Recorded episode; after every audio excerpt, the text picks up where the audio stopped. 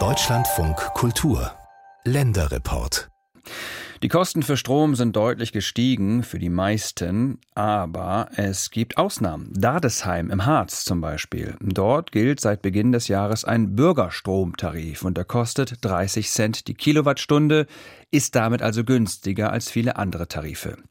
Das geht dank erneuerbarer Energie, denn Dadesheim hat einen Windpark direkt vor den Toren der Stadt. Hier zahlt sich die Energiewende also aus. Aber warum gerade hier und warum nicht überall? Mit dieser Frage im Gepäck hat sich Sachsen-Anhalt-Korrespondent Niklas Ottersbach nach Dadesheim aufgemacht, wo viele Bürgerinnen und Bürger in letzter Minute noch den neuen Bürgerstromtarif ergattern wollten. Und dann kommt nur noch diese Seite Du gibst dann an, ob du es auf Rechnung haben willst oder ganz normal so Lastschrift, wie es immer war. Empfehle ich immer die Lastschrift Kreuzchen machen. Ralf Vogt beim Verkaufsgespräch für den neuen Bürgerstromtarif. Der 63-Jährige sitzt in seinem Büro. Hinter ihm eine Pinnwand mit Landkarten, auf denen Windräder eingezeichnet sind. Vogt ist der Projektmanager des Windparks Drüberg und ehrenamtlicher Bürgermeister von Dardesheim. Sein Angebot für die Bürger von Dardesheim ein Stromtarif für 30 Cent die Kilowattstunde plus 10 Euro Grundgebühr im Monat.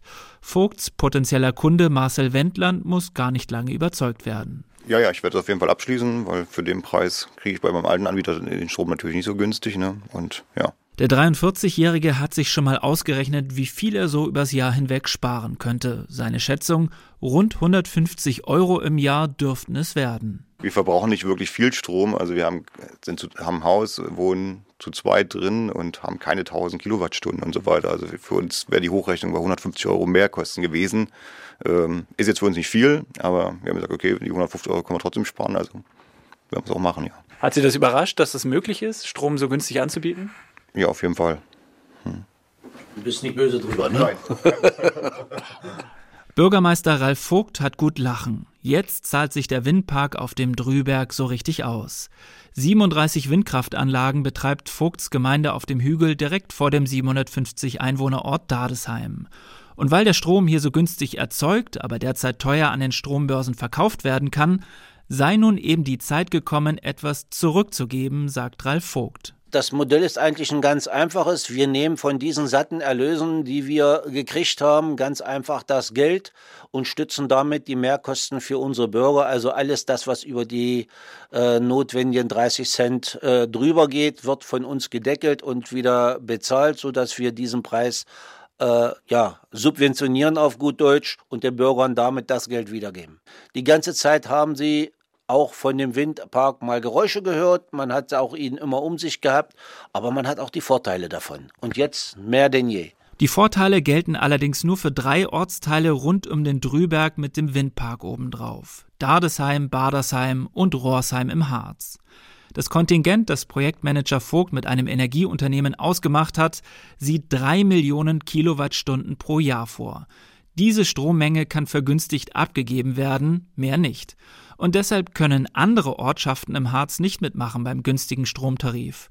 Neulich hätte eine Nachbargemeinde mal angefragt, die sich früher immer über den Windpark beschwert hätte. Das fand Vogt dann doch etwas frech. Erst bekämpfen, dann absahnen, so laufe das nicht. Warum sich die Energiewende in Dardesheim auszahlt, hängt auch mit der Geschichte zusammen. Hier entstand 1994 das erste Windrad in Sachsen-Anhalt. Damals eine kleine Zweiflügelanlage. Die war aber sehr wichtig. Das war eigentlich die wichtigste Anlage, die wir hier, hier gebaut haben, weil sie hat gezeigt, äh, wie günstig äh, die Windverhältnisse hier nördlich des Harzes, auch im flachen Land sind. Bereits ein Jahr später konnten sie in Dardesheim ihren Haushaltsstrom vor Ort produzieren. Die 90er Jahre eine Pionierphase des Windkraftausbaus.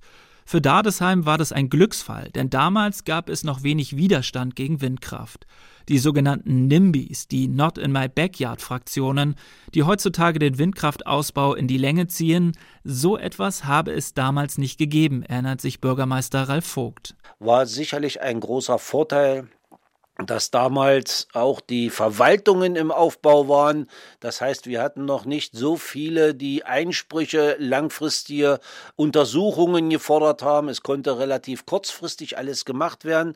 Und nach nur damals acht Jahren hatte man dann die Baugenehmigung für den Windpark, so wie wir ihn heute stehen haben. Glück hatte Dadesheim auch mit dem Betreiber des Windparks ein Energieunternehmen aus Nordrhein-Westfalen, das auch einen Teil der Wertschöpfung vor Ort belässt. Circa ein Prozent des Ertrags aus den 37 Windrädern fließt seit Jahren zurück nach Dadesheim. Pro Jahr sind das 70 bis 80.000 Euro. Geld, mit dem Straßen saniert werden und mit den Windkraft-Euros kann Bürgermeister Vogt Fördertöpfe anzapfen, für die andere Kommunen kein Geld haben. Der Windpark ist inzwischen auch der größte Gewerbesteuerzahler im Ort. Ralf Vogts nächstes Projekt wird das sogenannte Repowering sein, also das Ersetzen der knapp 20 Jahre alten Windräder durch neue, leistungsstärkere. Die Idee, Bürger aus Dadesheim können sich daran finanziell beteiligen, quasi als Windradaktionäre. Und die Zukunft soll also auch eindeutig sein, dass wir den jetzigen Windpark in seiner Struktur GmbH und Co. Umwandeln in eine Bürgergesellschaft. Das heißt, dann gibt es neben diesen Möglichkeiten der Sparanlagen, die da zu nutzen, dann in Zukunft auch die Möglichkeit, sich zu beteiligen.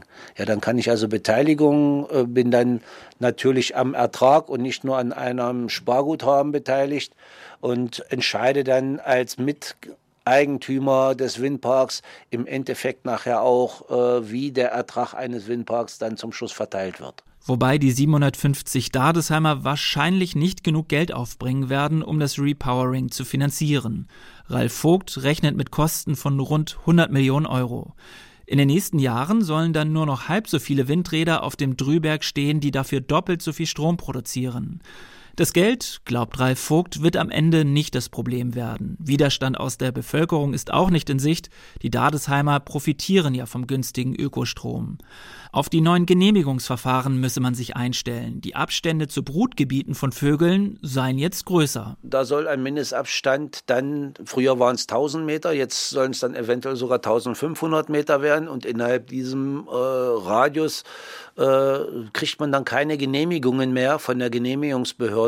Und das könnte dem Ausbau des Windparks auf Dauer wirklich im Wege stehen, denn ein Rotmilan hat sich auf dem Drüberg am Rande des Windparks ein Nest gebaut. Es dürfte also eine Hauptaufgabe werden von Bürgermeister Ralf Vogt, den Greifvogel wegzulocken, damit der Windparkwohlstand in Dadesheim auch in Zukunft gesichert ist.